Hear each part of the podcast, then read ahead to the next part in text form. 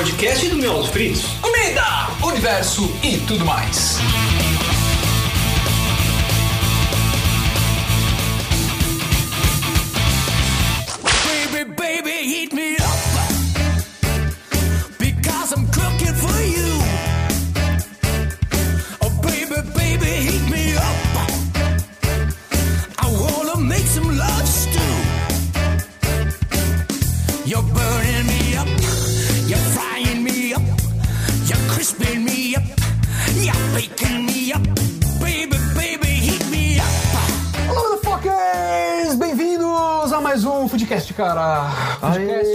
Com um convidado sensacional, cara. Eu sou o Teco e, cara, hoje eu fui no cartório, velho. hoje eu fui no cartório. Você tá achando que. Ah, eu fiquei triste, velho. Eu fui no cartório porque eu assinei no lugar errado e estraguei o documento lá, cara. Você tá triste? Tô triste, tô triste. Mas tudo bem, coisas que acontecem na vida, Acontece, cara. acontece, Tudo bem, né? cara. Tudo bem. Eu sou o Beto Padreca e o Jamie Oliver foi o chefe que mudou minha vida. Pô, cara, ó, olha isso. Bem, cara. Tô aqui, Carlos Bertolazzi, prazer. Fiquei meio preocupado com essa declaração aí que o Jamie Oliver mudou a vida do cara, meu. Não sei pra que sentido, viu? É, eu, eu também não quis dizer, mas eu também achei estranho, cara. É. Mas enfim. Convidamos Carlos Bertolazzi, cara, que, né, considerado pelo público, né, de 2013 o melhor chefe, Chefe do ano. O melhor e maior em estatura também. né? Você vê só essas redes sociais, né, meu, do que elas são capazes. É, e hoje vai ser mais uma entrevista, a gente vai questioná-lo sobre a profissão chefe e vamos querer saber tudo que envolve esse mundo. Cara, eu vou te falar uma coisa, eu não sei se eu tenho resposta não, porque eu me pergunto todo dia por que, eu escolhi isso. Cara, eu, eu, eu acho que esse programa vai ser muito bom. Vai ser Mas sensacional. tudo isso depois dos nossos. Recadinhos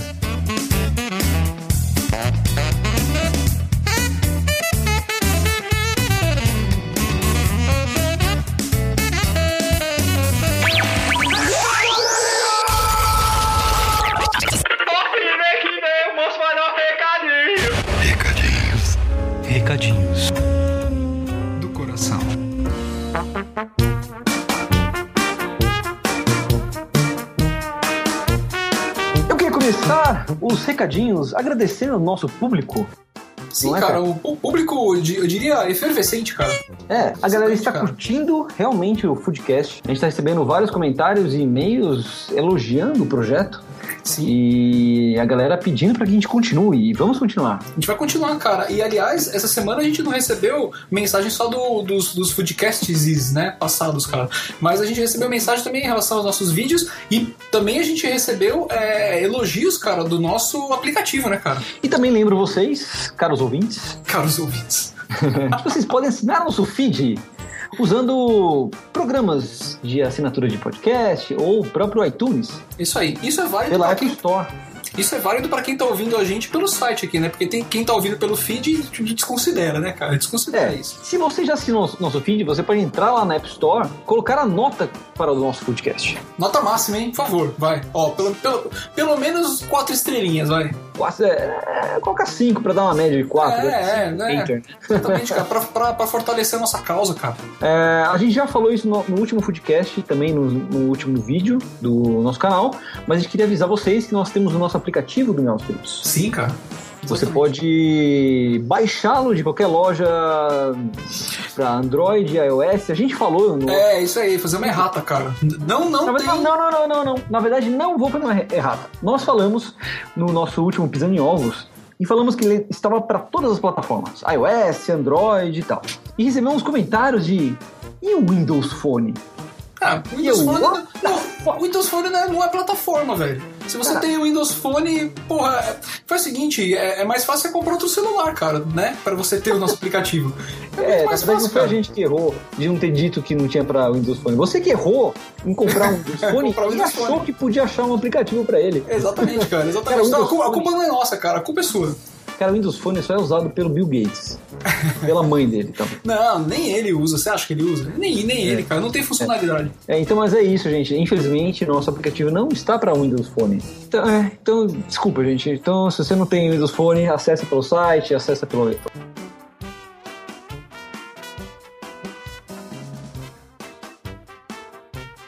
Essa semana, o Miolos Fritos provavelmente separou um casal. Ah, É verdade. Se você, cara, tá, tá ouvindo isso, e se você foi o, o- a, a- a menina, né? Ou, ou o garoto, né? É, vítima, afetado. Afetado. né, cara? Então, desculpem a gente, cara, mas foi completamente sem querer. Eu vou contar pra vocês. Uma garota entrou em contato com a gente, questionou é, sobre um quadro que tinha no nosso cenário. Falou assim: olha, é, tem um quadro no cenário de vocês que é ilustração que o meu namorado fez exclusivamente pra mim. eu achei super estranho, né? Bom, beleza. Pois é. Daí eu respondi a garota e falei assim: bom, é, me fale qual é o quadro que a gente vai curar, É. sabe? Falei, olha, a gente comprou de lojas especializadas, inclusive na época quando a gente estava montando o cenário, a gente até é, acionou o nosso advogado, né, que, que é o nosso agente, se a gente poderia usar Então é assim, para fins legais, né, cara? Tipo, que a gente pode usar, porque o foco do cenário não são os quadros, né, cara? Então, assim, Sim, se a gente, por exemplo, pegasse um quadro especificamente e usasse ele ali, tipo, sempre no cenário e tal, praticamente como se fosse do Miolos Fritos, isso teria um problema. Sim. Mas como a gente tá ele tá- usando pra para compor uma arte cenográfica, né, cara? Digamos assim. Daí não então teria tem problema. Ah, beleza, de qualquer forma, eu pedi pra ela me mostrar qual quadro era e a gente ia ver o que tratava, né? Daí ela falou assim: ah, gente, é... assim, na verdade é, é o, é o quadro do bonequinho. E ela mandou uma, uns print screens do desenho que o namorado dela tinha feito pra ela, até de um carimbo que ela criou e tudo mais. Ela botou no celular, botou Botou no celular. em todo lugar, fez papel de parede no computador. no- Ela, ela tava falando do desenho da Mili Polan. Daí eu, peraí. Então, assim, ó, é, então acho que. é, imagino que você esteja se referindo ao quadro da Mili Polan, feito pela ilustradora Jana Magalhães. Daí eu coloquei o link da loja, falei assim, ó, você pode até comprar esse quadro, né? da- da- da- da- do site dela direto e tal. É, e agradeci, falei assim, ó, é, se tiver mais uma coisa que a gente possa te ajudar, a gente tá à disposição. E, cara, o namorado dela copiou o desenho de uma ilustradora. E falou que era dele e deu pra ela, cara. Dele, cara. E o que, que a gente pode tirar dessa, dessa história, amiguinhos? O que, que a gente tira disso, cara? Que mentira! Tem perna curta, né, cara? Mentira tem perna curta. O ca- O cara deve ter falado assim, meu, ela nunca vai ver esse quadro. É, exatamente. É, viu, né, cara? Viu. Cara, Acontece, cara. então, então você que assiste nossos vídeos e curte nosso cenário e já viu aquele quadrinho da Melipolan, saiba que ele está à venda no site da Jana Magalhães. A gente coloca aqui o link no post do Tá adquirir. Tá aí, fica a dica. Vamos agora para os e-mails. A gente recebeu vários e-mails, não vai dar para ler todos aqui. É, eu queria só começar então falando aqui do Marcos Vinícius de Medeiros, 28 anos, enfermeiro, Tianguá, Ceará. Gostei desse cara que ele mandou tudo aqui, o nome, idade. Então sempre que, que nos mandarem e-mails, por favor, siga o exemplo do, do Ma- Marcos Vinícius e mande nome, profissão, Já, ficha, idade. ficha cadastral. É, ele falou assim, cara, é, gostou do episódio, achou a trilha sonora foderástica. Ah, Achei obrigado. que- Obrigado, cara. Tal, o cara, tipo, rasgou elogios aqui, Obrigado. o técnico tá todo cheio, porque foi o técnico que editou. Daí lembrou de um trauma também, porque ele falou do trauma do técnico, mas também tem um trauma de comida. Aí, garoto, compartilha conosco. Quando criança, comi durante todo dia um monte de porcaria. E a última coisa que comi foi um tipo de banana, que a gente conhece aqui no Ceará como banana noa. Não, noa. Banana noa. Nossa, Depois de comer essa banana, vomitei que nem desgraçado. Como criança burra que era, culpei a porra da banana. Passei uns 15 anos sem comer esse tipo de banana. Também partilho o gosto do Beto, de banana. O que, que é? É, O texto dele tem muito banana, né? Também partilho o gosto do Beto de banana. Leite condensado. Ah, tá, tá. tá Também embananado, né? Ah, ah, É, tá ah, emba- o dedinho. também partilho o gosto do Beto de banana, leite condensado e chocolate. Porra, isso aqui é uma iguaria. Se vocês não se importam em divulgar a concorrência, o podcast Papo de Gordo fez um episódio sobre esse assunto também muito bom. Segue o link. Legal, aqui de Papo de Gordo. É um podcast foda, cara. A gente tem prazer em, em- em divulgar. Sim, é um podcast já, já, já tem um tempo já que ele tá no ar. É, É, então conheçam também o podcast Papo de Gordo.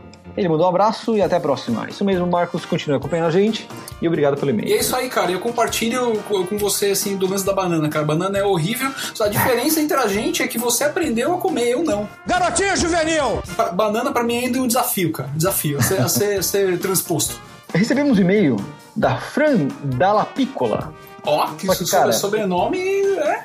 Esse, esse e-mail foi muito bonito, é um e-mail gigante, ela escreveu uma carta pra gente. Foi, cara. Ela foi super carinhosa mesmo, assim. Foi bem legal, cara. Não vai dar pra ler tudo aqui, mas ela. É... Vou ler o comecinho aqui. Ei, gente, conheci o Miolos há mais ou menos um ano, por causa do meu namorado que cultivei programas no YouTube. E via sempre cozinha de Jack. Aí, como gosto de cozinhar, começou a ser uma coisa que a gente via juntos. E acabou que eu gostei muito e acabei procurando por outros programas de culinária. Foi onde conheci vocês. E ó, viraram meu programa número um. Aê, foda! Justamente por ser culinária nerd. Porque eu sou aquela pessoa na turma que sempre tem uma curiosidade pra contar. Isso. Legal E o primeiro vídeo que vi de vocês foi do Petit Gâteau, em que vocês contam a história de como ele foi criado. Pronto, virei fã. Daí ela falou que ela conheceu o Foodcast, que ela passou a ouvir e tal. Legal. É um meio bem bacana, cara. Tipo, ela. É, é, tipo, como a gente entrou na vida dela e tal. Porque é, realmente, o, o podcast e os programas do YouTube te- tem essa. Esse poder, assim, tipo, as pessoas começam a ouvir a gente, assistir a gente, e meio que a gente meio que, sei lá, acaba É. virando amigo, assim, né? É, exatamente. Tipo, rola, rola um, engajamento bacana, assim, né, cara? De ficar bem feliz, assim, cara, de, de poder, assim, de saber que a gente tá, de alguma maneira, participando da vida de vocês, ou mudando a vida de vocês, cara. Apesar que essa semana a gente mudou uma vida de um casal negativamente, né, cara? A gente, a gente fudeu essa semana, né, cara? E sobre o último podcast que a gente gravou sobre comidas nostálgicas com o Otávio Albuquerque, ela cita aqui, quando o Otávio falou do, do cheiro, que lembrou a Maís, namorada dele, ele falou assim que o raminho, ela falou assim, o raminho roxo que o Otávio comentou, que uma menina que ele gostava usava perfume, o nome é lavanda. E realmente é lavanda a parada. E daí também ela comentou numa, numa coisa que a gente falou no começo do, do, do programa, a gente não voltou no assunto, é sobre as mães forçarem os filhos a comer. Ela falou assim: Eu também passei por isso. E um dia li um estudo que o Conselho de Pediatria adverte, adverte os pais a não fazerem isso, porque o resultado pode ser a criança passar mal, como a história do Teco e o mamão. E Exatamente. também estava associado à obesidade infantil. Só não Olha comente isso com as suas mães, porque provavelmente elas vão ficar chateadas. Vamos ficar tristes. Fato comprovável. É, não, mas é que, é que antigamente também não, é, não tinha tanto estudo assim, né, cara? Não tinha. É bem aquilo que a gente sempre fala, né, cara? Antigamente meio que podia tudo, né? É, é normal, as mães, as é. mães é, faziam do jeito é. que elas achavam, né? Recebemos também é, um e-mail da Roseli Ramos. Ela fala que adorou o podcast e ela lembrou de várias coisas da infância dela. E ela achou a tal da balinha, é balinha que o, que o Otávio falou, do, do palhacinho? Não, é um sorvete, cara. Um sorvete de É, palhaço. ah, do picolé de palhacinho, é verdade. Ela, ela falou que ela lembrou do, do picolé de palhacinho e daí ela lembrou de uma bala, chama bala boneco. Bala boneca. E ela manda aqui a foto, cara, da bala boneco. Eu nunca tinha visto isso. É muito foda, cara. Meu, tá. Engraçado, cara, que, essa, é que a embalagem tem um, tem um boneco meio tipo fálico na parada. Bem escroto aqui. Tá no post aqui o link da imagem. É, cara, ela tá, ela tá no, no, no hall daquelas bala- balas perdidas, né, cara? Tipo, é bala boneco, bala chita. Você lembra da bala chita? Bala, não, bala chita, acho que esse Bala pá chita. existe ainda, né? Existe ainda? A bala soft, né? Eu mesmo quase, quase sufoquei duas vezes com ela, cara. Das duas vezes meu pai enfiou o dedo na minha garganta assim empurrou a bala pra dentro, essa porra.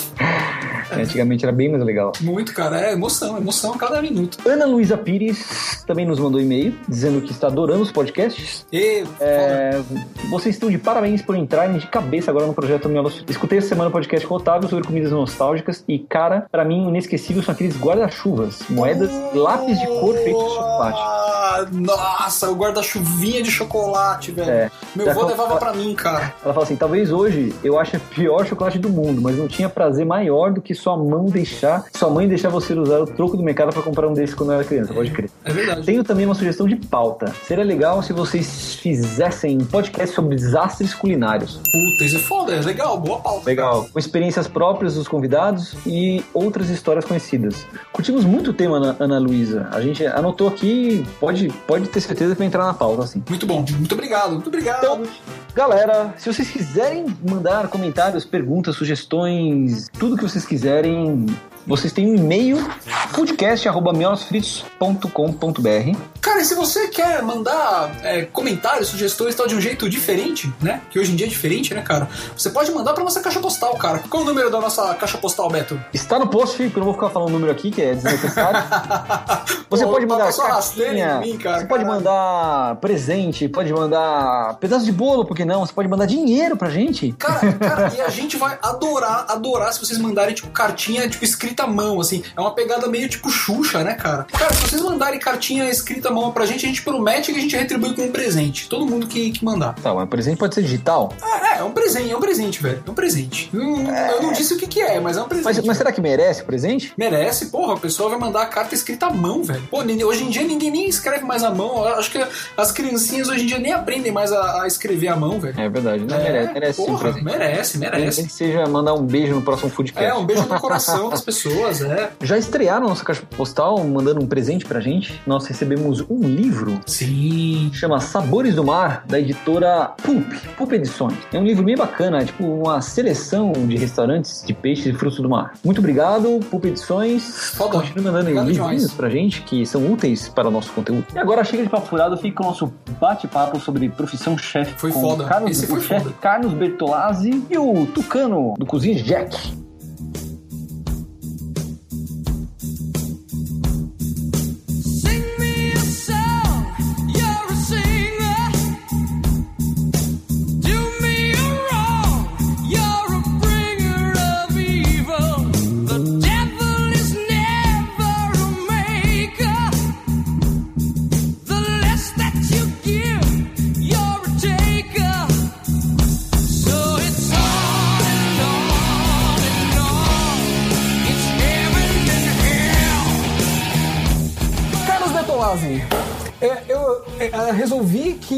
Começar a nossa conversa com uma pergunta polêmica, velho. Opa. Qual o segredo do seu cabelo, cara? Cara, eu, eu na verdade, assim, né? Eu, eu vou, vou contar sério a história, tá? Quando eu gravei a terceira Outra história temporada. É sério, é sério. Quando eu gravei a terceira temporada de Homens Gourmet, meu, foi lá em Porto Alegre, a menina que cuidava do cabelo, ela virou pra mim e falou assim: Meu, que shampoo você usa, cara? Eu falei: Ah, sei lá, meu, que eu, o que tem na gôndola do supermercado. Porque eu não sei se você já reparou, em supermercado ou farmácia, só tem shampoo pra homem se ele é careca, quer dizer, que você tá ficando careca, ou se ele tem caspa. Tem caspa, pode ter. É sério, cara, não tem assim, mulher é assim, cabelos esvoaçantes, loiros, pintados, não sei o quê, cabelos pra. Homem tem assim, caspa e, e- e queda de cabelo. Então eu falo, pô, mas. É, e eu tenho um problema que eu tenho assim, o cabelo um pouco mais oleoso, e aí ela virou pra mim e falou assim: Meu, você tem que comprar o, o- o seu shampoo num salão de beleza, né? Aí eu fui lá, né, com, assim, vestido com toda a minha heterossexualidade, entrei, no- entrei no, no salão de beleza e falei: Eu quero uns shampoos né, pra, pra cabelo oleoso. E, e é caro, viu? É shampoo tudo caro, meu, mas mais dura, porque você bota só um pouquinho assim e já vai, né? Assim, diferente do Beto, nós dois, cara, temos o cabelo bom, né? É. Pô, eu tenho cabelo bom, cara. Eu já fui cabeludo já. É, já, já, já foi, né? Na adolescência, né? tipo, pegada. adolescência, é. É de Véder, assim. É de né? Vedder, é. Depois do trote da faculdade, nunca mais voltou a ser o mesmo cabelo. Nunca mais. Mais cara. ou menos. Mais ou menos. Então, cara, e, e eu também tenho exatamente essa mesma visão do, do mercado de shampoo, cara. Porque é verdade. Eu uso assim, eu uso o que tem aqui em casa. Então, assim, o que a, a Camila, minha mulher, compra, eu, eu uso.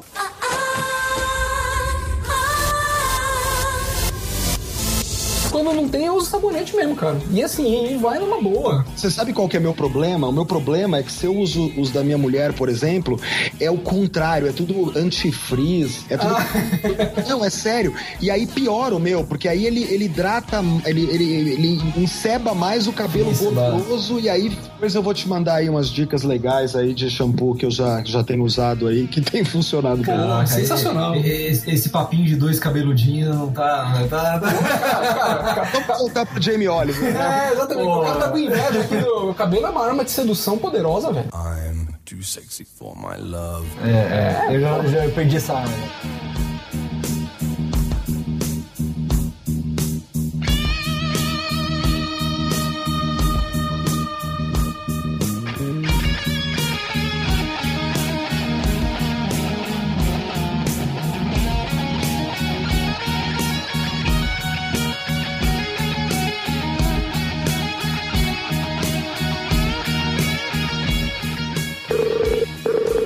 E aí, Fala, rapaz, beleza? beleza? beleza? E aí, Fernando? Cara, certo? Beleza? Ô, ô, Tucano, a gente acabou de começar, é, mas a gente já gravou a introdução de, apresentação. Como é a apresentação? É tipo cópia do Jovem Nerd.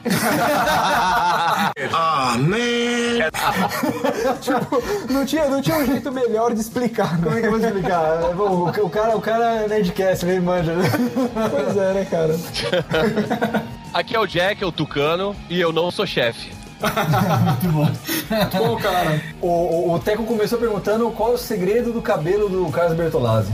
Porra, ainda bem que eu não tava nessa faixa, cara. Não, mas você, você chegou. Ah, porque eu tô quase sem cabelo já, né? Ah, então, ele entra no anticaspa, ele resolve na farmácia, meu.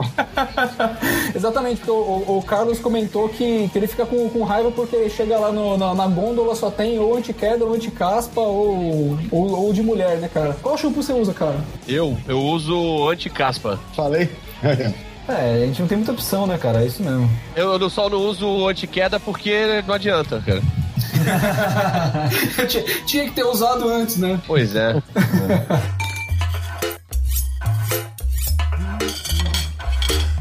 cooking. Gonna cook us some lunch, yeah. Cause I got a hunch, girl, that you're hungry too.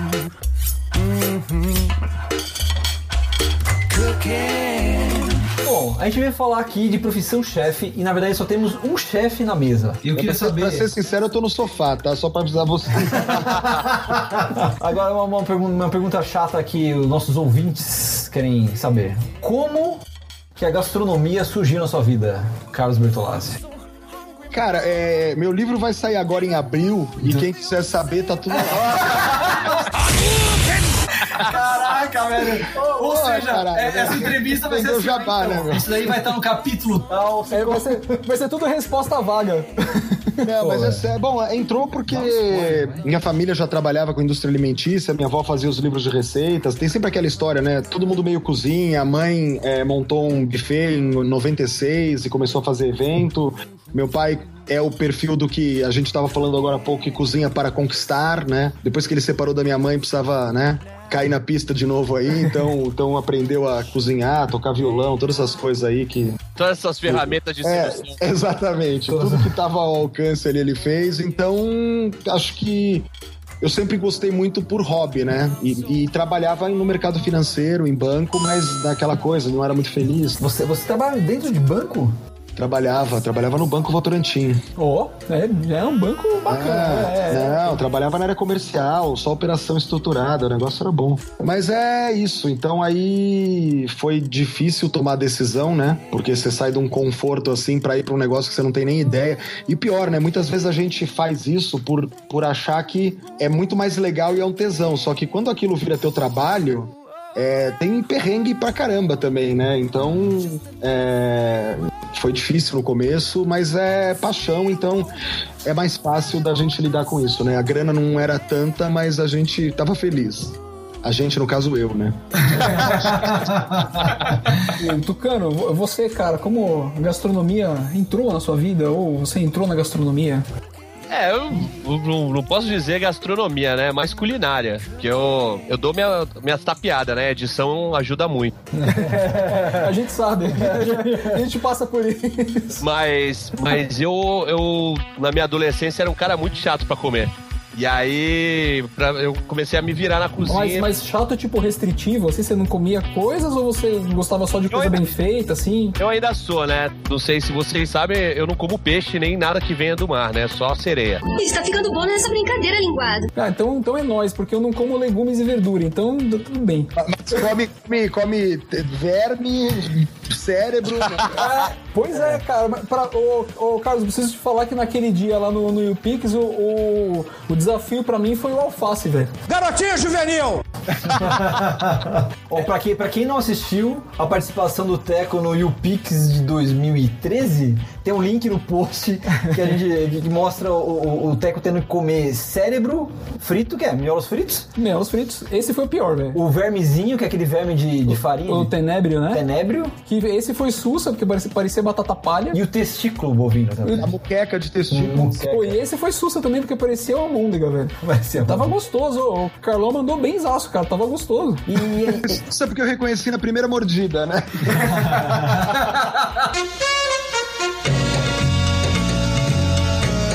Ele já tinha sentido a textura outrora, né? e, e, Tucano, é, mas você, você comeria essas paradas? Tipo, é, é, é, tipo testículos? Nem fudendo, velho. Mas aí, mas você, você não Aí comia eu, nada. eu- Eu não comia basicamente nada, cara. Eu lembro de uma vez que meu pai virou um prato de comida na minha cabeça. Eu lembro também de uma vez que, que eu fiquei, acho que quatro horas na, na mesa, porque minha mãe só me deixou sair é, depois que eu comesse o prato de lentilha. Caraca, Tinha, tinha essa forçação de barra também, né? Eu- nesse dia eu tomei cintada, velho.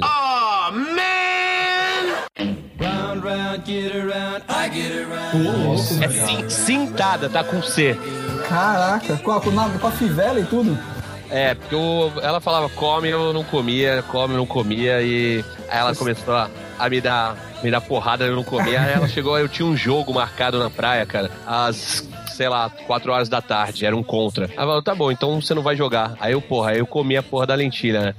Não, edita essa parte que ficou estranho.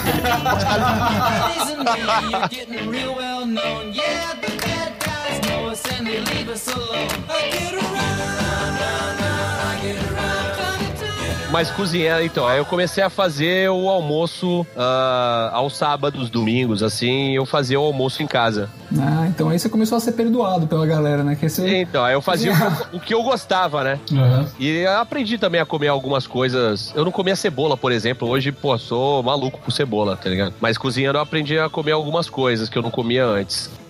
Eu Aí depois, depois, quando eu fui ficando mais velho, eu, eu treino nessa vibe aí do pai do, do Bertolazzi. De, de usar como, como ferramenta de sedução. Garanto, dá certo. Dá certo, dá certo, cara. Show de bola.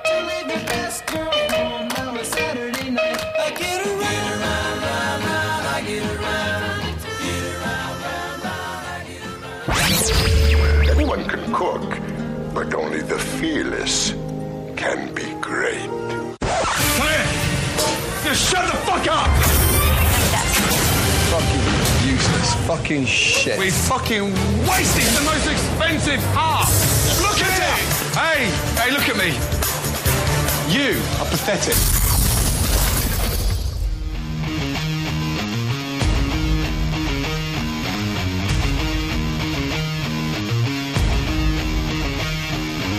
Bertolazzi, quais são os caminhos, a jornada, cara? A jornada de um chefe, cara. A jornada do herói de um chefe.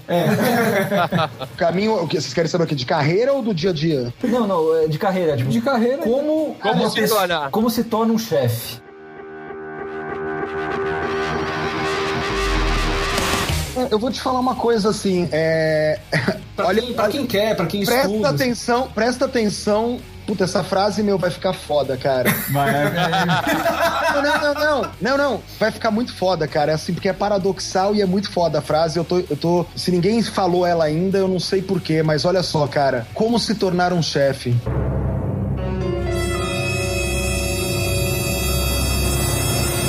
Não tem receita. Cara, é muito foda isso, cara.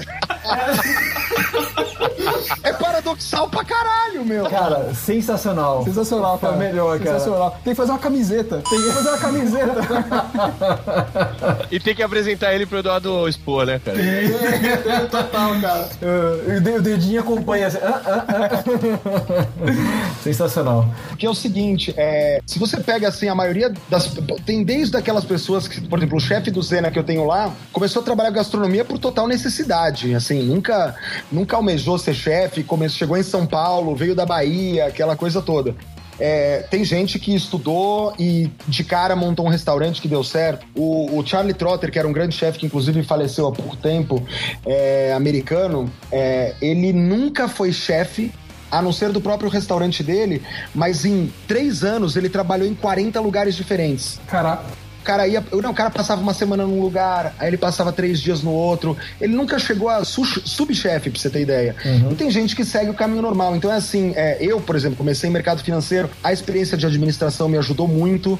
Porque ser chefe não é só cozinhar, é fazer conta, é fazer compra, é gerenciar pessoas. Então, é por isso que eu disse que não tem receita, assim, brincando, mas é sério, porque se eu for dar uma dica pra alguém, eu vou falar pra pessoa estudar, de preferência procurar algum, algum tipo de, de, de aprendizado lá fora, porque é, você pode é, se enriquecer tanto de cultura quanto de né, outras técnicas, etc., é, no exterior e absorver isso de uma maneira mais rápida. Eu, por exemplo, fui estudar gastronomia italiana na Itália, o que eu recomendo fortemente, porque realmente você vive. é, parece que é mais fácil você entender o porquê da gastronomia italiana estando lá, respirando, ouvindo, né? ouvindo italiano e etc, entendeu? Então, então assim, é óbvio que hoje se eu for dar uma dica é procura estudar, procura ir pra fora, trabalhar muito de graça, você vai fazer estágios lá fora. Essa história do tipo assim, ah, vai pra lá lavar panela, também é meio meio pai assim, porque quando você vai fazer um estágio lá fora, principalmente se você tá vindo de uma escola lá de fora, que foi o que eu fiz, eu estudei numa escola lá fora, porque daí você consegue um estágio certificado por essa escola. É, que n- é não remunerado no caso. Mas é uma cozinha que você entra e você vai fazer trabalhos. Você vai desde descascar batata, desde de preparar massa, etc. Mas você vai finalizar prato também. Você, e, e a limpeza que você faz é da, da tua bancada e, e do chão do, do- da cozinha de uma maneira geral, mas Você revezando. vai aprender, tam- também você vai aprender o que você foi aprender. Você não vai ser escravizado, assim, que nem. Vai, vai também, né? Que nem mercado publicitário. Que nem né? publici- publicitários, é. história do tipo, ah, vai começar pela pia. A maioria dos funcionários do Zena, por exemplo, eles começaram aí da pia, fica de olho sempre, aí falta um cara, ele vai lá dar uma ajudada, você vê que o cara tem talento, aí você chama ele para uma outra área e contrata outro pia. Então você vai assim, pia é o cara que lava a louça e, e etc, né? E você vai, é uma maneira até de, de estimulando, mostrar para aquele cara que tá na pia de que ele tem uma oportunidade de crescer ali dentro, né? Porque senão é, acho que não seria interessante para ninguém. Então a gente evita contratar cozinheiros mais prontos, assim, lá no Zena. A gente treina o pessoal que a gente vai contratando é, pra pia. É, e, e, cara, tem, tem, tem, tem várias verdades aí. Não tem uma fórmula certa, não.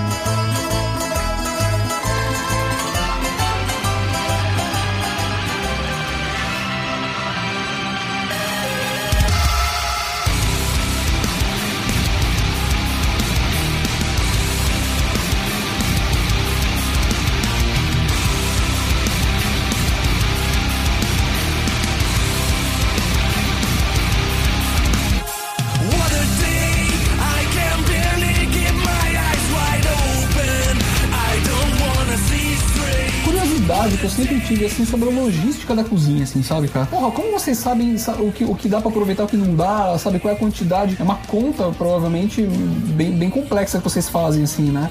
É, e geralmente é você que faz ou tem algum outro funcionário que faça pra você? O chefe meio cuida de tudo isso mesmo, assim? Não, esse é um dos trabalhos do chefe, assim, porque ele já tem essa visão mais ampla, assim, da cozinha. É, isso daí que você tá falando, a parte de logística toda, ela é muito importante na hora que a gente tá montando o menu do restaurante, porque é interessante você é, até para racionalizar seu custo, você poder aproveitar tudo é, de, de uma maneira é, efetiva, né? E não ter descarte, etc. Porque tem coisa que custa caríssimo. Então, vou dar um exemplo assim, é, sei lá, é, os restaurantes tem lá tartar de salmão, né? Porque tartar de salmão é legal? Ah, também, mas ele tem tartar de salmão, porque tartar de salmão ele vai poder usar aquela ponta dos pequenininha, servir crua e aquilo é o tartar de salmão. Isso a gente vê muito, por exemplo, em restaurante japonês. Restaurante japonês sempre tem assim umas entradinhas, né? Principalmente quando é aqueles rodízios. Então você tem lá os, o, o- obviamente que o, o- a parte do sashimi, do sushi, ele tirou daquele lombo de salmão bonitão. Só que o que sobrou do salmão ele pica e vem lá de entradinha com É o temaki, né? Vira o temaki. Enfia tudo no temaki.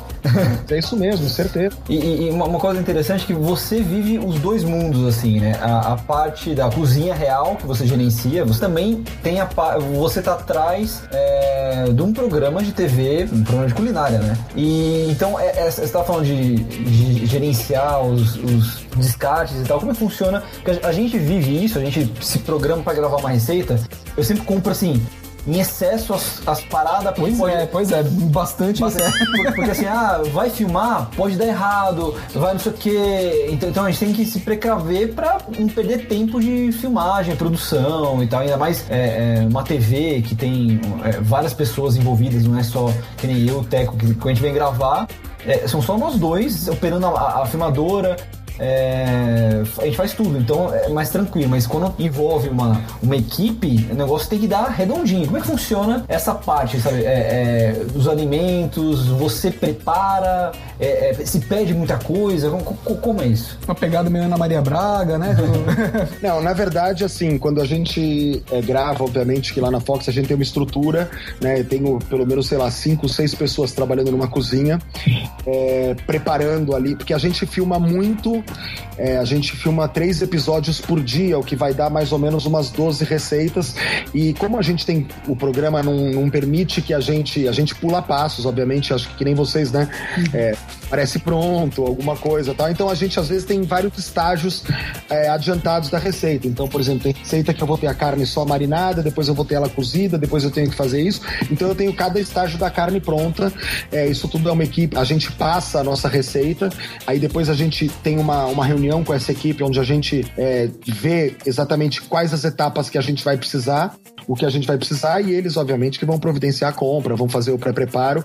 E aí depois, durante a gravação, a gente, a gente entra com o começo da receita. Se precisar entrar ela já em algum estágio de preparo, entra aquela receita preparada, mas no final, normalmente, se não é a gente que come tudo, ainda tem os câmeras, tem gente da maquiagem que todo mundo dá um fim na comida toda lá. né? Pô, legal, Muito, muito luxo isso, né, cara? Você ter as pessoas que compram as coisas pra você, né, cara? O Tucano pode falar aí, né, Tucano? Como é que é o esquema com você lá, cara? Também você que vai todos os lugares, faz tudo também, ou você também tem uma, uma equipe foda? Não, então, no, ah, no começo, in- inclusive o primeiro vídeo que a gente fez, eu rodei aqui o litoral inteiro, inteirinho atrás de carne de javali. E, cara, não acha, brother. Aqui em São Paulo tem, tem. tem. Em São Paulo tem, então. No, no final do vídeo, tem eu indo de moto pro Mercadão comprar naquele porco feliz. pode crer. Porque aqui, caralho, aqui a gente não encontrava. Tinha- Tem muitas coisas assim que você tem que garimpar, né? Então, ah, muitas coisas eu. eu, eu- a- nós somos em três, né? No Cozinha de Jack. Eu. É, eu faço a lista de compras e cada um compra uma parte. Mas tem muita coisa que eu que tenho que comprar, tipo pancheta. Não adianta, cara. Tu tem que ficar procurando, tem que garimpar. É, é engraçado aqui com a gente, assim, o, o, o Beto, ele é meio é, dominador, assim, sabe? Da, das Dominador? coisas... É, da, da- da cozinha e das compras, assim, sabe? Às vezes quando eu tento ajudar, ele fala assim, porra, velho, tipo, a gente tá fugindo, deixa que eu vou lá no supermercado lá. Ele fica tenso, velho, tá ligado? Ele fala, porra, ele fica me ligando, sabe? Ele fica, mas você comprou... Mas tá bonita a carne que você comprou? Mas tá bonito o, o, o maracujá que você comprou? Não sei o que. Eu falei, porra, velho, tá bonito. Mas, mas, mas é, é, aí que tá, é que, é é que- Quem vai cozinhar, quem vai cozinhar fica nessa noia. Fica, fica pra caralho. Porque eh, às vezes chega aqui, tipo, se tem cara uma coisa aqui errada, fudeu, fudeu, velho. Ó, um exemplo, um exemplo que, que Ah, aconteceu. pô, fudeu. A gente foi fazer nhoque. Daí ele, foi- ele foi fazer as compras, né? Eu coloquei na lista assim, a batata roxa, assim, assim, assim. Só que eu não expliquei, não falei que era a tal do Asterix. Mas eu imaginei que ele soubesse. Ah, velho, Porra, eu não sabia que existe uma batata que chamava Asterix, velho. Daí, cara, chego aqui pra gravar, adivinha que tinha batata doce.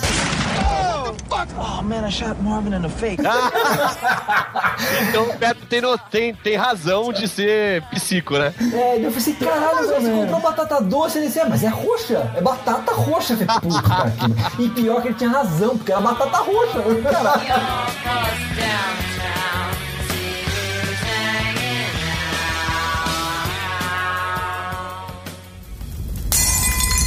All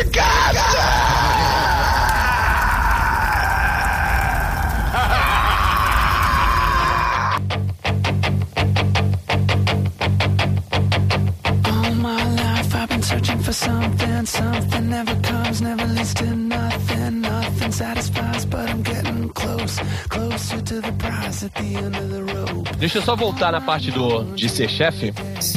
Que eu sou. Eu não sou chefe, mas eu tenho um amigo chefe. É, eu não sei se todo mundo sabe, mas eu sou gerente de marketing de, de uma universidade aqui em Santos, né? Cidade Católica de Santos. Aí, e tem o curso de gastronomia. E acho que, não sei se foi ano passado ou em 2012, a- abriu uma escola de culinária aqui e a propaganda deles era: Você quer ser um chefe? What the fuck? E aí esse amigo meu, que é, é professor no curso de gastronomia da universidade, chegou e, e veio comentar comigo. Falou assim, puta propaganda enganosa, né? Aí eu, por quê? Aí ele chegou, porque os caras estão falando, você quer ser chefe? E ser chefe o cara não vai ensinar o cara a ser chefe, ele não vai fazer o curso ali na, na escola de culinária e vai sair de lá chefe. Aí eu falei, não, o cara tem que fazer gastronomia, né? Aí ele falou, não, o que a gente forma na- na- no curso de gastronomia é um tecnólogo em, gas- em- em gastronomia ou um gastrônomo. ou um gastrônomo. Chefe, você só é depois de você ter experiência no, no restaurante. Você ficar 10 anos no, é, numa cozinha, aprender tudo o que tem que aprender de, de- da cozinha, como, como o Bertolazzi falou, de não é só cozinha, é, é administrar a cozinha, é ser o chefe da cozinha mesmo, né? Você não aprende a ser chefe, você conquista a chefia. Exatamente. Ó, bonito, ó, outra frase de efeito que vai pra camiseta também. Meu Bertolazzi tá mandando muito hoje. né? Inclusive, esse, esse, esse amigo meu, que é professor lá da gastronomia, o nome dele é Rodrigo Anunciato. Pelo sobrenome, vocês sabem de quem ele, de quem ele é parente, né? Sim, sim. Ele é neto da Ofélia Anunciato. E, ele, e ele se formou em, em gastronomia nos Estados Unidos. O, o Carlos deve, deve conhecer a, a escola. É uma, tipo, uma escola top que concorre com o Cordon Bleu. CIA, não é? Culinary Institute of America, deve ser. É uma bem ao norte. Cara, tem uma em Nova York e tem outra na Califórnia. Ah, então não sei se é essa. Não sei se é aquela New England Culinary Institute. É, é alguma coisa assim. É perto de Nova York, mas não tem. Então, CIA é perto de Nova York, é umas duas horas de Nova York. Ah, então deve ser isso aí. Aham. E ele, fala, ele contou até a história dessa, desse instituto. É alguma coisa assim, né? Ele ti- tinha uma escola de culinária. e Essa, não, na verdade não era uma escola. No- durante a guerra, o, tinha umas mulheres da cidade que faziam comida pros soldados.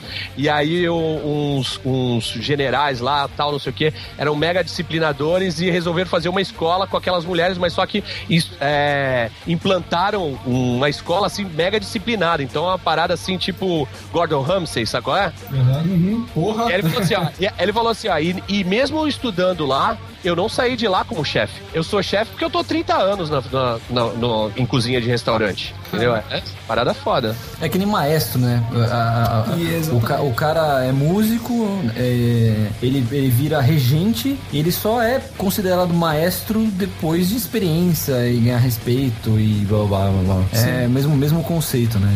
De hierarquia. né?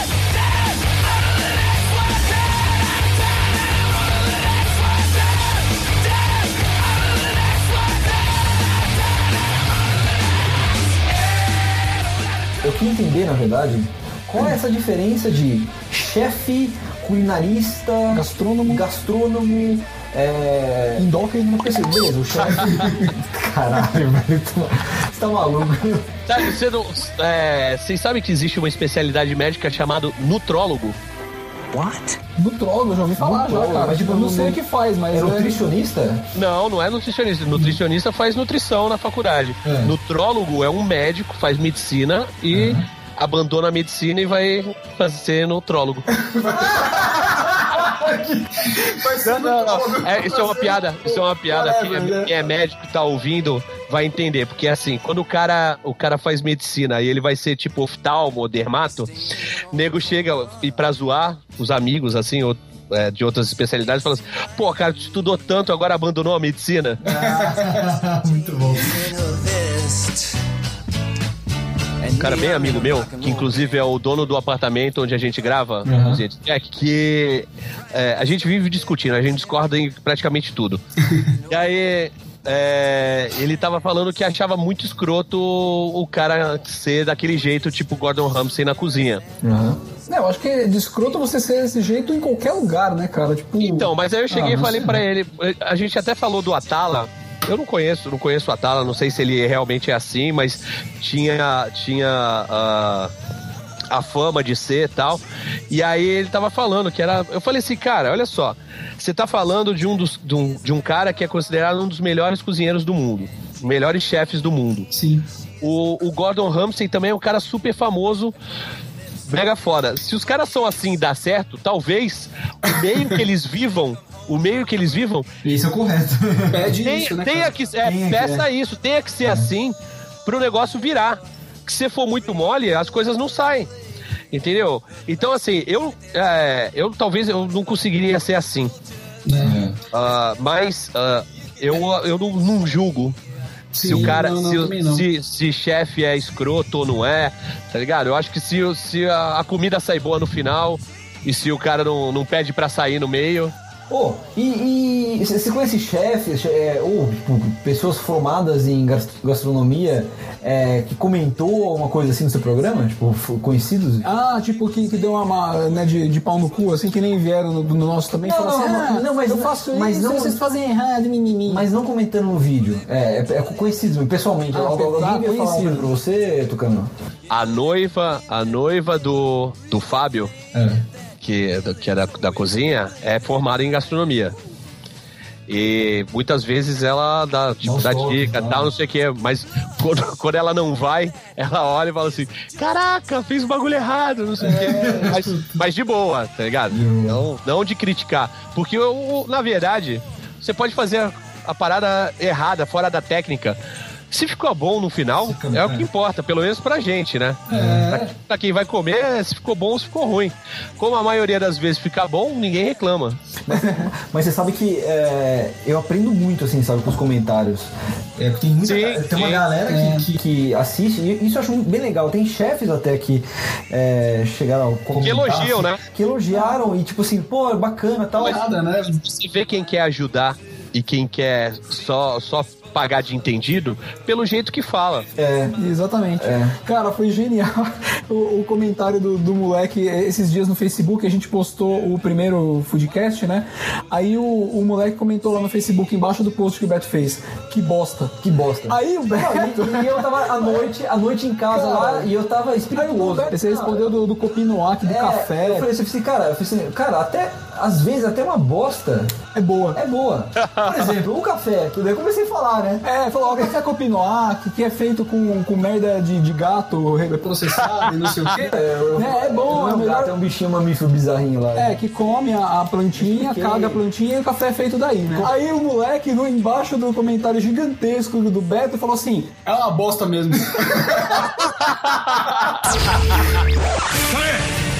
You shut the fuck up! Useless fucking shit. We fucking wasted the most expensive half! Look at it! Hey! Hey, look at me! You are pathetic.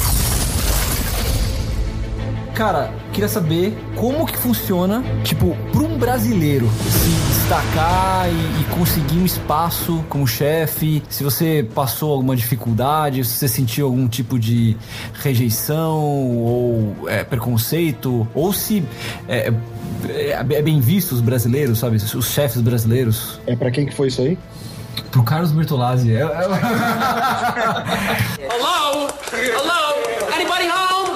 novo aí que o Geminiano aqui tá no Google procurando a formação do Rodrigo Anunciato. Não, beleza, Não, eu acho que ele estudou no CIA mesmo, viu? Foi sim, foi sim. E essa é a fodona lá do- dos Estados Unidos. Essa E- fodona. É, e Carlos, Fala. você como brasileiro sofreu algum tipo de dificuldade pra se encaixar? É mal visto os brasileiros ou pelo contrário? Pô, olha pro cara, velho. O cara não tem nenhum traço de brasileiro, velho. O cara, o cara é um viking praticamente. He's my brother. He killed 80 people in two days. He's adopted. Eu, eu ando em Copacabana, nego fala assim: eh, wanna buy some t-shirt?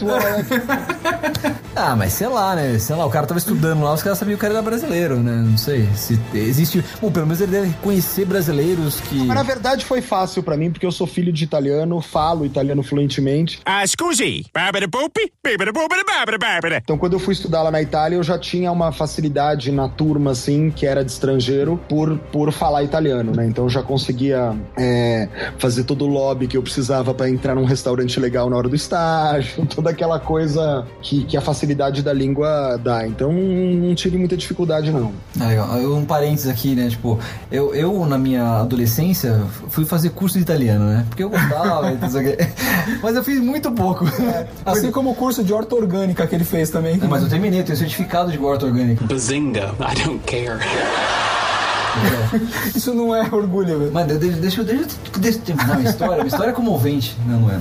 É, E em 2012, Foi em 2012. 2012 eu fui pra Europa fazer um, um tourzinho lá com a minha senhora. É, eu morria de vontade de tentar arranhar um italiano, né? E eu tô empolgado, assim, cara, é, a- é a minha chance de, de usar a parada. Rasgar Só que, cara, eu sabia poucas frases, né? Falei, Não, vou usar tudo que eu sei, né? Beleza. Eu cheguei lá, né? Não, detalhe, eu perguntei pro primeiro, pro cara lá do hotel, falei, assim, ó, eu quero comer num restaurante assim, assim, assim, mas eu quero um restaurante de italiano, não quero comer é, em restaurante pra, pra turista e tal, né? Falou, não, entra aqui nessa vielinha, assim, assim, assim, tem, um- tem uma, é um restaurante de esquina que a gente vai lá comer e tal, tal, bacana. Chego- a gente chegou lá e tinha, a gente via que, que quem tava sentado as mesas eram italianos mesmo, e só que tinha muitas mesas vagas, né? Mas mesmo assim eu chamei o garçom e falei assim, scusi, Sono libere queste sedi. cara, tinha, sei lá, meu, tinha umas 100 mesas disponíveis lá. E o cara assim, ah, sim, sim. sim. Ele puxou a mesa.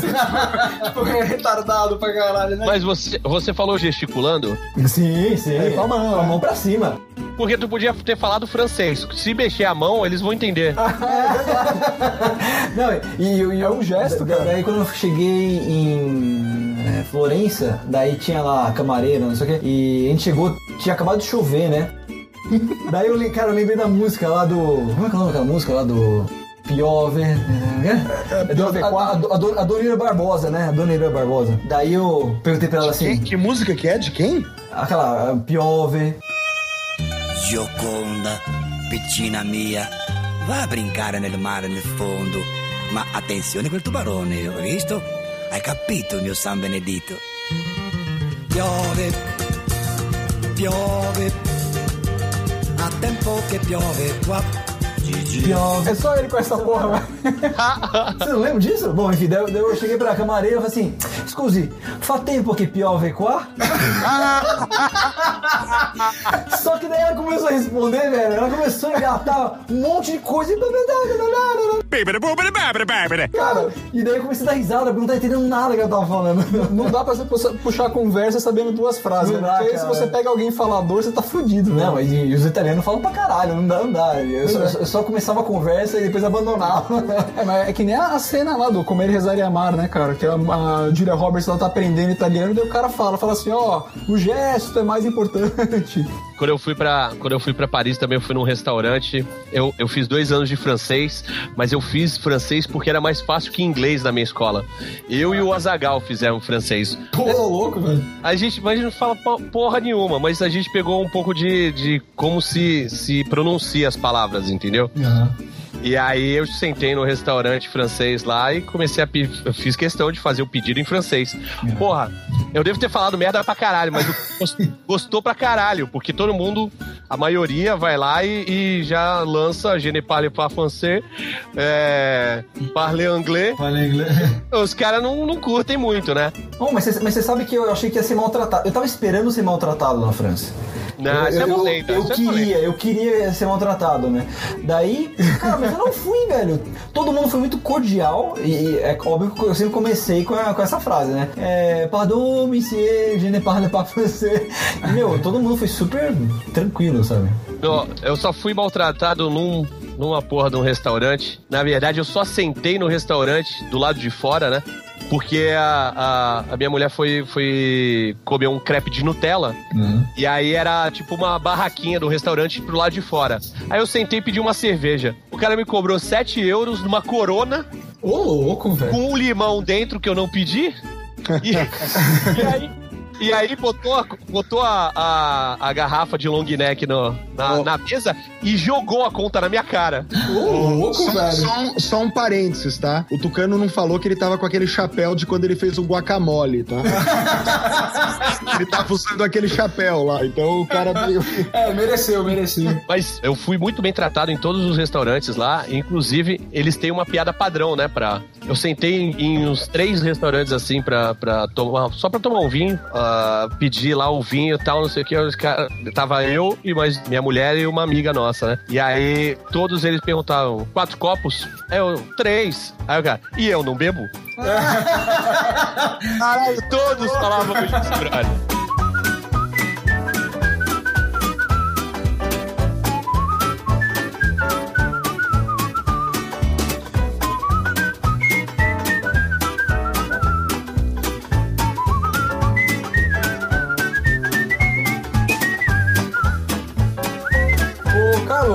E o seguinte, cara, o que você acha dos reality shows, cara?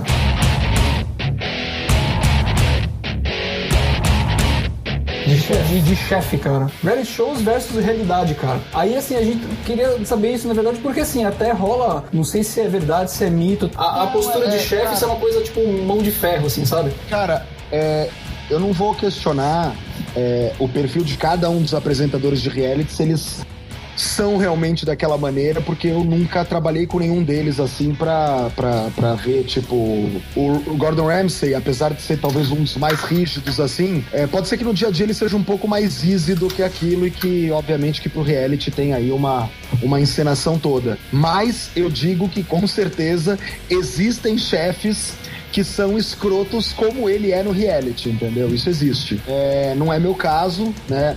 Na, maioria do- da- da- das vezes, quando eu tô tomando o meu remédio. É... mas, não, mas é, agora falando sério, assim, tem chefe, cara, eu, eu sei de histórias de chefes conhecidos, é, paulistas aqui, quer dizer, de São Paulo, que, que já queimou funcionário com frigideira quente. Ô, louco, velho, Não, sério? é um negócio agressivo. O nego tem- Sério tem- que o Atala, o Atala fez isso? Não coloque palavras na minha boca, não foi. Só digo que não foi ele, não foi ele. Ele, é- ele, é- ele, ele acho que é mais tranquilo, tem um perfil mais, mais tranquilo. É, mas tem sim, tem, tem muito chefe que é pior até do que aquilo que a gente vê no, no reality show. Então, como eu te falei, é, é, por exemplo, é difícil me convencer é, do Olivier Anquier sendo bravo na, naquele programa que ele gravou do GNT lá, que ele sempre fez o papel de mais bonzinho, de repente ele sai do bronca aí não me convence muito, entendeu? Tipo, hum, tá bravo. Eu sei que você, é. não pode, você não pode falar, porque seria antiético. Não, mas eu falar, falo, eu vou falo. falar. Pode falar? O Olivier Anquier não é, não é cozinheiro, né, cara? Ele é um modelo que, que gosta é. de fazer pão. Pô, um rostinho bonito. Eu tô falando assim, eu tô falando, não tô falando com relação a- a- ao conhecimento dele, nada disso. Tô falando mais com relação ao próprio papel dele, assim, de, de, de, de não, não, não convence que ele é bravo. Então acho que um papel assim, mais, mais é, onde ele tem que ser mais ríspido assim, acaba não convencendo. O Gordon já consegue fazer isso com muita facilidade. O Claude já vende aquela verdade dele francesa, assim, que é a raiz dele, né? O Claude é. O É Claude engraçado ele, cara. o Claude é outra coisa. O Claude é. Porra, é um dos chefes que a gente tem mais respeitar aqui no Brasil. Não só por ele ser. o- Eu vou contar aqui, talvez, uma curiosidade pra vocês, mas o Claude Troagro, ele é filho de um dos chefes mais importantes da gastronomia mundial, É. que largou uma vida é, provavelmente. Não, não digo mais fácil, mas assim, pô, uma coisa é você estar lá na França com o sobrenome Troagro, vindo de uma linha de chefes é, que são extremamente relevantes pra história da gastronomia, e de repente falar: é, não, eu vou pro Brasil e vou, vou fazer sucesso lá. Então, porra, acho que é um dos profissionais aí que mais tem que ser respeitados e, e sou fãzaço do trabalho dele, adoro o programa dele, ele é, ele é bem. super engraçado, cara. É muito divertido. O, o, o Claude, inclusive, o, o pai dele é, é lenda viva, né? De- da gastronomia. E o irmão dele, pelo que me falaram, também é um. Michel, é. É um cara foda também, né? Foda, foda, foda. Linhagem longa aí de. Brasil, tipo, virou pro pai dele e falou: pai, eu vou ficar aqui no Brasil. Ele conta essas histórias do pai vindo aqui, depois vindo ver como é que tava, e a primeira vez que o, que o pai comeu no restaurante dele, sabe? Então é. Puta, ele, ele contou, ele, ele contou umas histórias dessas aí que eu, eu e o Beto fizemos um workshop com ele, né? e aí ele falou, sabe o que? De, de pimenta. Como, como o paladar se adapta, se adapta, né? Porque na França você não usa muita pimenta, né? Usa pimenta do reino, mas não pimenta, por exemplo, de, de moça, né? E aí ele veio pra cá e, e gostou do sabor e foi cada vez botando mais. E quando o pai dele veio pra comer, a comida dele falou: o que, que é isso? Tá maluco? Estragou a comida, que porra é? Virou mexicano? Não, e ele ele é gente boníssima, cara. Tipo, um cara assim, super humilde. Os precursores dessa gastronomia brasileira, apesar dele ser francês, foi ele que começou a usar a técnica francesa com ingrediente brasileiro. Antes de qualquer outro chefe, ele já estava vasculhando o Brasil inteiro aí atrás de ingrediente para usar. Bacana. Isso- me emenda uma pergunta que eu queria fazer, que tem, tem- não sei se é lenda, se é verdade, mas é assim, que todo grande chefe, ele tem uma marca registrada. E dizem que a marca registrada do, do Claude é ter sempre uma coisa mais ácida e crocância ao mesmo tempo. E queria saber do cara se isso é verdade e se você tem uma marca registrada nos seus pratos. Ahn, cara, eu tenho. É engraçado. Ó, tá vendo? Não, não é lenda, não é lenda. Não é lenda, cara. Se ter resposta. Aqueles assim, ó. É... Mas você pode falar, cara? Ou é segredo? Não, não, imagina, posso falar. É, eu, eu gosto muito, e às vezes é um sabor que entra, digamos assim, subliminarmente, mas eu gosto muito de usar especiarias até onde normalmente você não vai encontrar especiarias. Por especiarias eu falo cravo, canela, anis estrelado. É, basicamente essas três que eu uso. É, e elas vão desde a carne, muito leve, então você percebe um toque meio diferente, mas não sabe exatamente o que é, porque talvez você não espere, na marinada da carne vão essas três, né? É, Môndega eu costumo colocar um pouco de canela. Tem um prato com molho de tomate no Zena, que é um prato típico genovês, porque Gênova era um porto, né? Então era a rota ali de, de- era por onde entravam as especiarias que vinham das para resto da Europa toda. Então é engraçado porque tem um molho de tomate em Gênova que ele leva um pouco de especiaria e a pessoa quando experimenta ela percebe que é um molho de tomate um pouco diferente, mas não sabe exatamente por quê. Então eu e, é, e na, na meu xarope que eu faço uma salada de frutas, no Zena também é, leva calda de especiarias. É, na minha sangria, no clericô do Zena, leva calda de especiarias. Então, assim, eu acho. Caralho, eu odeio isso, cara. What? Não, eu odeio não saber, na verdade, eu odeio não saber o que, que é aquele gosto. sacou? Não é que eu odeio as especiarias. Tem, tem um molho doce que eu, que eu como num, num restaurante aqui. Que eu já perguntei pra, pra dona, ela não fala. Cara, eu, eu fico. Eu, eu paro de comer e fico pensando: o que, que pode ser? Fico tentando fazer, é foda. É uma sensação horrível. É, horrível que você, você, você tem que não saber pra, pra reproduzir, né? E- e- mas, é, mas é legal, é um quebra-cabeça. É, eu acho que esse, é- esse é o barato, assim, de- de, de você ter realmente uma, uma assinatura, né? Você vai, você vai falar assim, ah, vou fuder com eles, eles vão falar, sensacional, eu não vou saber o que, que é, tô tudo fodido, filho da puta. Pelo contrário, cara, eu vou direto nessa, nessa, nesse restaurante e sempre eu fico pensando já naquele molho, sacou? Tá um outro segredinho mais bizarro, então, que aí talvez vocês falem o que e tal, mas é o, no brasato que eu preparo, é, além de ter a especiaria quando eu marino, é, a carne. No final da preparação do molho, quando o molho já tá reduzindo, eu dou uma ralada de chocolate amargo. Pô, cara. Mas isso é por ca- isso na verdade veio de uma influência de duas coisas diferentes. Primeiro, o brasato quando é preparado na Itália, ele é preparado com vinho Barolo, que pro padrão brasileiro aqui é um vinho muito caro. É um Barolo ruim custa 200 reais. Então não dá pra eu marinar uma carne num vinho de 200 reais. E a maioria dos restaurantes faz o brasato e muitos servem no cardápio escrito brasato ao Barolo, que eu acho errado porque você não tá usando o Barolo. No meu, no, no Per Paulo, por exemplo, é brasato ao vinho tinto, certo? Só que o Barolo é um vinho que ele tem umas notas de especiarias e tem uma nota de chocolate no vinho. E quando eu tava estudando na Itália e o, e o chefe tava falando isso pra mim, eu brinquei e falei pra ele: bom, eu vou marinar então com um pouco de especiaria pra tentar já dar essa nota de especiaria e no final eu vou botar um pouco de chocolate amargo. Ele falou: pô, acho que é uma boa ideia e tal. E aí eu fui descobrir um restaurante super tradicional em Roma que chama Cecchino, que tem uma chama Coda Lavatinara, que é uma rabada à lavatinara, o método de preparo. E eu achei, pesquisando na internet, uma matéria onde ele diz que o segredo da Coda Lavatinara é uma ralada de chocolate amargo no final. Então eu posso. Sabe assim? tipo, eu me permito usar o chocolate e tudo bem. Primeira que eu vou usar um vinho mais regular assim, só que eu vou conseguir alcançar as notas do Barolo pro meu brasato, tendo especiarias e chocolate. Bom, especiaria eu boto na marinada, o chocolate o cara rala na rabada dele lá e faz rala na rabada é foda, né?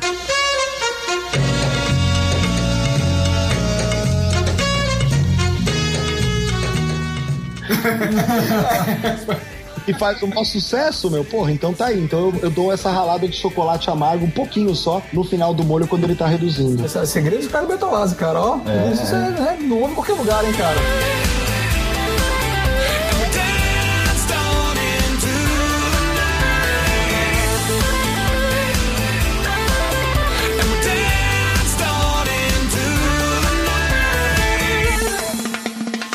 E aí, Tucano, você já tá desenvolvendo uma assinatura? A minha, a minha assinatura é botar pimenta do reino demais.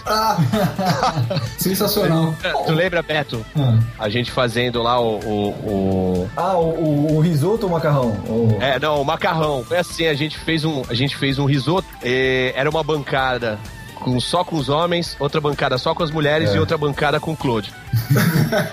e ele, e é, tava rolando uma competição, né? Entre homens contra mulheres. Parecia o é, programa da Xuxa. Aí, menino contra menina. Aí a gente tava lá fazendo tal, não sei o que. O primeiro prato era um risoto. E a gente foi seguindo fielmente o que ele falava pra fazer. Né? De quantidade, de o que fazer tal, não sei o que. Aí beleza. Aí sentamos no- na, na mesa pra, pra almoçar, o, o, pra comer o risoto. Aí comemos o nosso, tava gostoso até. Tava melhor do que das meninas. Tá, tá, tá, é verdade, é verdade. Mas aí, mas aí a gente, a gente pediu pra experimentar o risoto do, do, do Claude. I got a bad feeling about this. Cara, o nosso ficou tão comida de hospital, velho. Deu uma tristeza tão grande. Fala, Caralho, não é Mas possível, tipo cara. com os mesmos ingredientes, assim. Tudo igual, cara. Eu falei, assim, usou Sazon, filho da puta, e não ajudou a gente, cara. Tava com Sazon no bolso, desgraçado. Completamente diferente do nosso. E ele né? usou mais dedo de moça do que a gente, ficou, uma- ficou mais É. forte então. Aí eu, quando foi fazer o, o macarrão, eu falei, vamos caprichar aqui no tempero. Peguei o ralador de pimenta do reino, maluco, de chavei.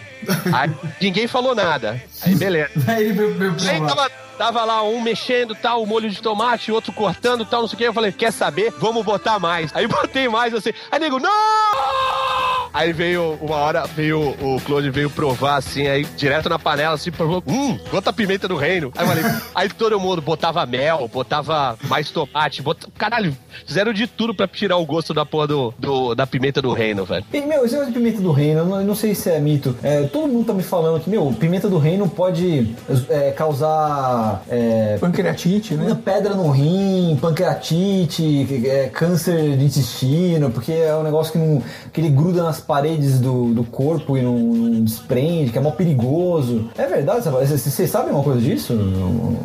Sabe o que eu sei? eu sei que é gostoso, velho. É gostoso, Comida, é, comida não foi feita pra ser saudável, foi feita pra ser gostosa. Tu já pensou, velho? Bacon faz mal, cara. Pô, e bacon, bacon é lindo, né, cara? Tipo, Bacon, só tem duas opções. Ou você gosta de bacon, ou você tá errado.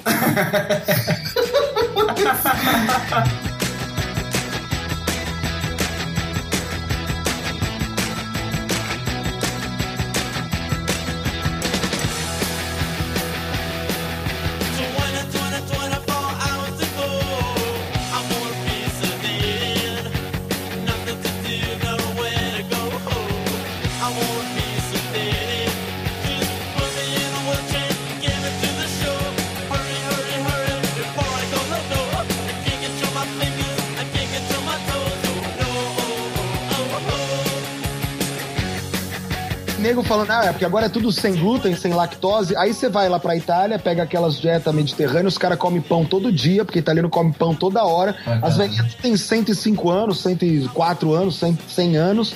E Toma vinho todo dia. toma vinho todo dia. É, Desde às- criança.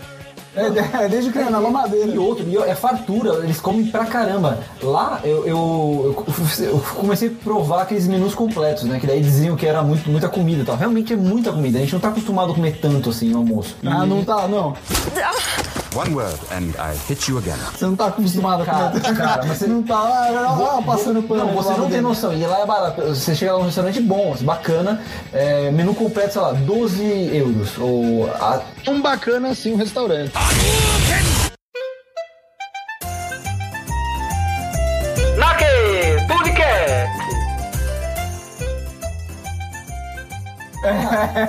Não, cara. Pois é, ô, ô, ô, Caso, a próxima vez que você for pra Itália, você pede uma dica pro Carlos. Pô, mas eu tava indo em restaurante é, bem frequentado, cara. Por quem? Por, Por europeus, europeus, tipo, até mendigo lá é europeu, né? Mas então, é, cara, mas a comida era muito boa e por 12 euros você comia muita comida. Então, sei lá, a entrada vinha uma brusqueta giguela, muito bem feita tal.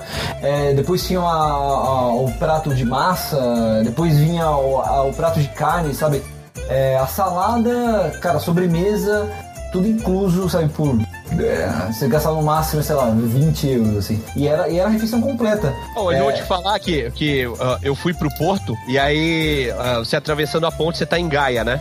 Que é onde ficam as caves de vinho do Porto. A gente foi lá conhecer a cave do Sandman e tal, e aí saiu morrendo de fome, vai, vamos parar no primeiro lugar que tiver. A gente viu o menu completo por 5 euros. Era, e era, era bacalhau fresco. Nossa. Regado no azeite português, com batatas aos murros e creme de espinafre, com um copo, um copo de vinho. Vinho, de por... vinho do Porto. Não, na verdade era um vinho branco, era o vinho do. É o quê? Douro? Sei lá, um vinho verde. Vinho verde, vinho verde. É. Um, um- um cálice de vinho verde, é, salada ou sopa no- na- de entrada e mais uma sobremesa, 5 euros. Nossa, cara. Sensacional. Porra, aí é justo, né? É justo. Agora vamos um parênteses de novo. A gente foi, foi gravar, é, eu, eu fi- eu fiz um, um medalhão de porco com bacon e eu fiz um molho que era uma, uma redução de vinho. eu inventei de falar, bom, vamos pegar vinho do Porto, reduzir, vou regar por cima, ver que bicho dá. E ficou muito bom, né? Ficou foda. Daí o Daniel falou assim, meu, a gente comprou uma garrafa, vou, vou, vou matar essa garrafa. E eu usei- uma taça só, né? Falei, cara, vinho do Porto é forte. Ele, ah, mas é vinho, vinho é tudo igual. Eu falei, não, vinho do Porto é forte. ele tomou uma taça, cara, ele ficou muito bêbado.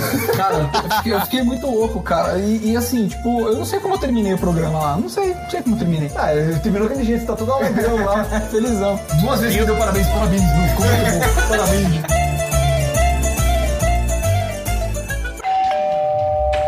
O prato do dia.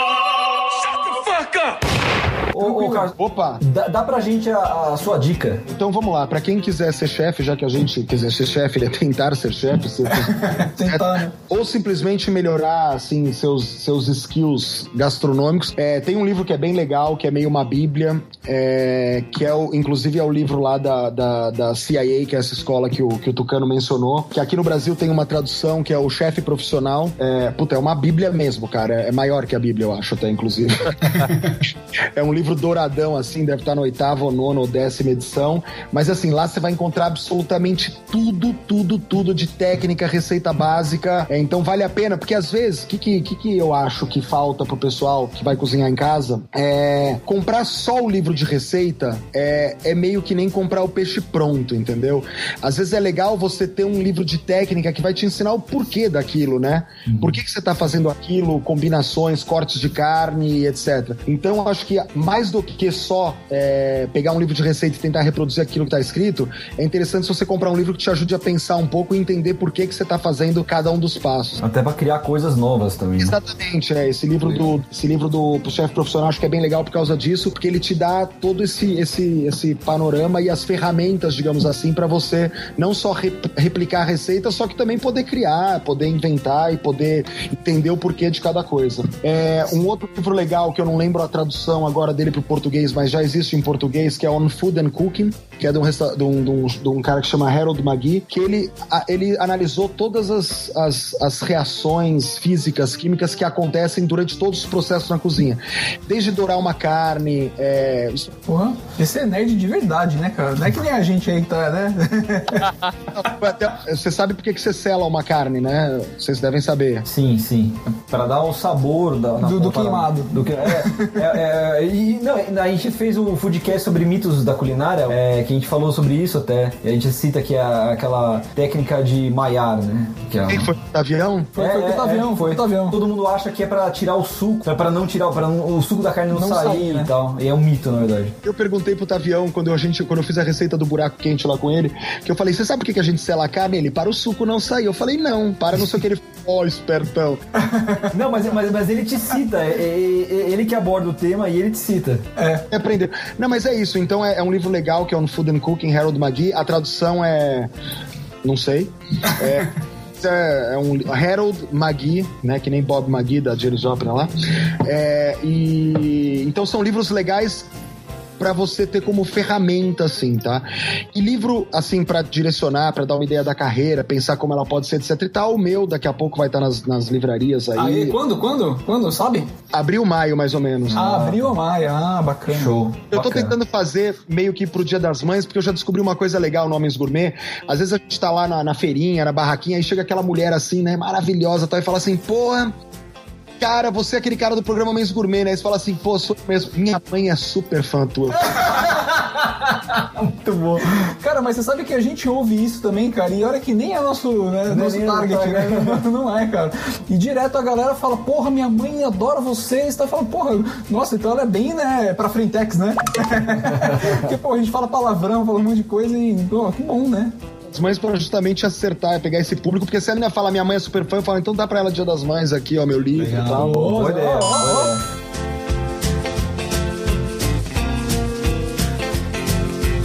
Vocês acho legal o trabalho que vocês fazem assim também de desmistificar um pouco assim a culinária e tornar ela mais acessível na rede. Sou fã, já vi várias receitas aí do Tucano, de vocês também. Vocês eu vi um pouco menos. Pô, pode rir. Cara, a gente ficou, ficou triste. né? Pô, e você, e você tá convidado, hein? A gente vai fazer o especial Game of Thrones e você vai ser nosso Jamie Lannister. Sabe que eu, eu A gente achou ou não já? Sabe, você sabe que eu fiz um livro de pra, pra Flix Media, que é o canal de propaganda lá do Cinemark, e eu, eu acho que eu falei pra vocês, né, que foram receitas inspiradas em 20 filmes que vão ser lançados esse, esse ano. E pro Hobbit eu fiz um croque messier com lembas. Oh, cara. garoto. E aí a, eu- a gente fez lembras também já no nosso, nosso canal. Então, merda, eu buscava lembas na porra do Google pra pegar uma referência, ter uma ideia do que pode ser feito essa porra desse lembas aí, cara, só dava vocês. Aê, foda. Ó, ó, ó, o cara usou nossa lembas, high five. High five. Foda, High five virtual. Carlos Bertolazzi usou nossa lembas, velho. Show de bola. Eu acabei não usando porque eu achei num site Ele achou no site gringo bem melhor. Filho da mãe, devolve o high five. High five. Vocês com a Gi, né? Vocês fizeram com a Gi essa receita. Isso. A- a- na verdade, a receita foi a Gi que elaborou, cara. A gente, É, a gente bri- bri- brifou ela. Se eu soubesse ter usado, então. Ora, filho da puta. Mas beleza, cara. Abração pra vocês aí. Bom, bom. Obrigado, cara. Show de bola. Valeu.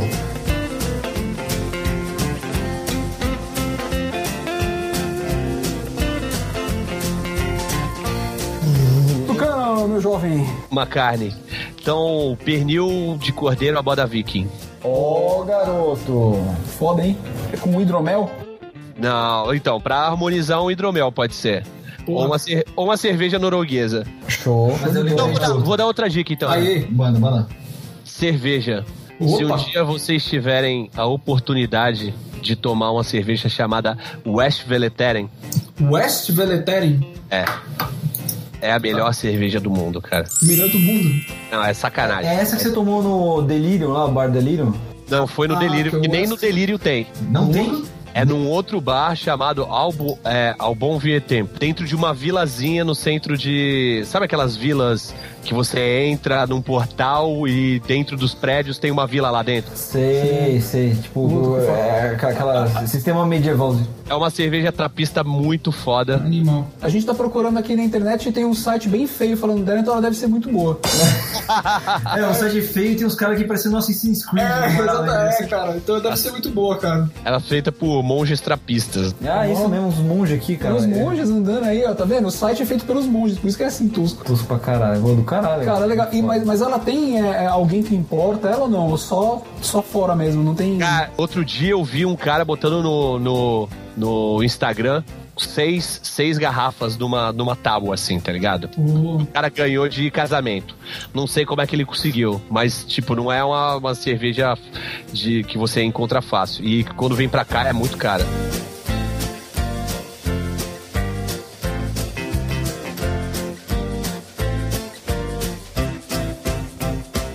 Minha dica, cara, minha dica, pra variar, não tem nada a ver com culinária, né? Porque né, não vou estragar a dica de vocês, né? Cara, eu tava né, esses dias na, na, na busca por uma série nova, né, cara? Quer dizer, nova. Alguma série que eu não tivesse visto ainda. Cara, e eu fiquei alucinado pela Orange is the New Black. Ah, série É, da a série, cara, você já viu é, o Não, Tucano? nunca vi. Cara, é muito foda, cara. Assiste, tipo, é a série original do Netflix. Tá na, é na, na primeira temporada, ainda tem três episódios, mas é tipo é meio longo o episódio. Tem 57, 55 minutos cada um. Mas vale a pena, cara. É muito bacana, assim. Conta meio que a história de uma, uma minazinha loirinha, gostosinha, patizinha e tal. Que de repente ela, por uns motivos que eu não posso falar, não posso dar spoiler, mas ela, ela acaba sendo presa e ela tem que passar uma temporada lá na prisão de um ano, um ano e pouco, né? E aí mostra toda essa. Ah, agora eu entendi o nome da série. É, Orange is the New Black, exatamente.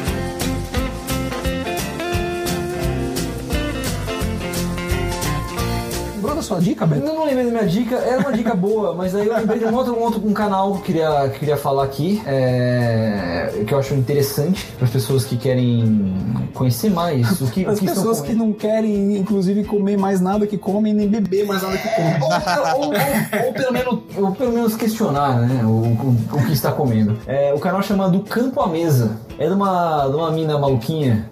Uma mina maluquinha, menina maluquinha. que aborda a origem dos alimentos, é, explicando todo o processo, sabe, da cadeia é, industrial. Por exemplo, ela fe- fez um episódio falando do leite. Então, é, o leite de caixinha, como ele é fabricado, como ele é envasado, como ele é extraído, sabe, é, como é a criação da, da vaca, quais são os tipos, o- qual a diferença do UHT, o longa-vida, o, o pasteurizado só, que, que é aquele resfriado que você compra. É bem interessante, ela aborda vários temas, fala de refrigerante, fala não sei o. É, cara, o episódio dela do refrigerante é assustador, velho. O, o, É o- assustador. o- o Teco assistiu e falou assim, cara, nunca mais eu vou comer- eh, tomar refrigerante. Mentira, já tomei hoje, Já mas, tomou, mas né? pelo menos eu me conscientizei um pouquinho.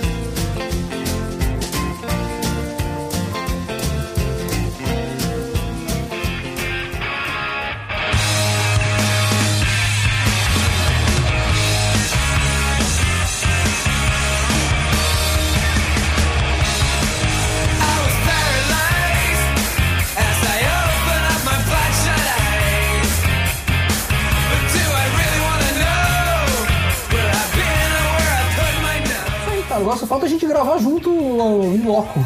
É. bebendo, E bebendo pra caralho, com certeza. É, o dia que a gente for gravar com o Tucano, a gente tem que chamar o Felipe pra filmar, pra ser o nosso cinegrafista, que a gente vai, vai dar conta, né? Não vai. Porque beber é uma, uma condição sine qua non. É muito bom. Não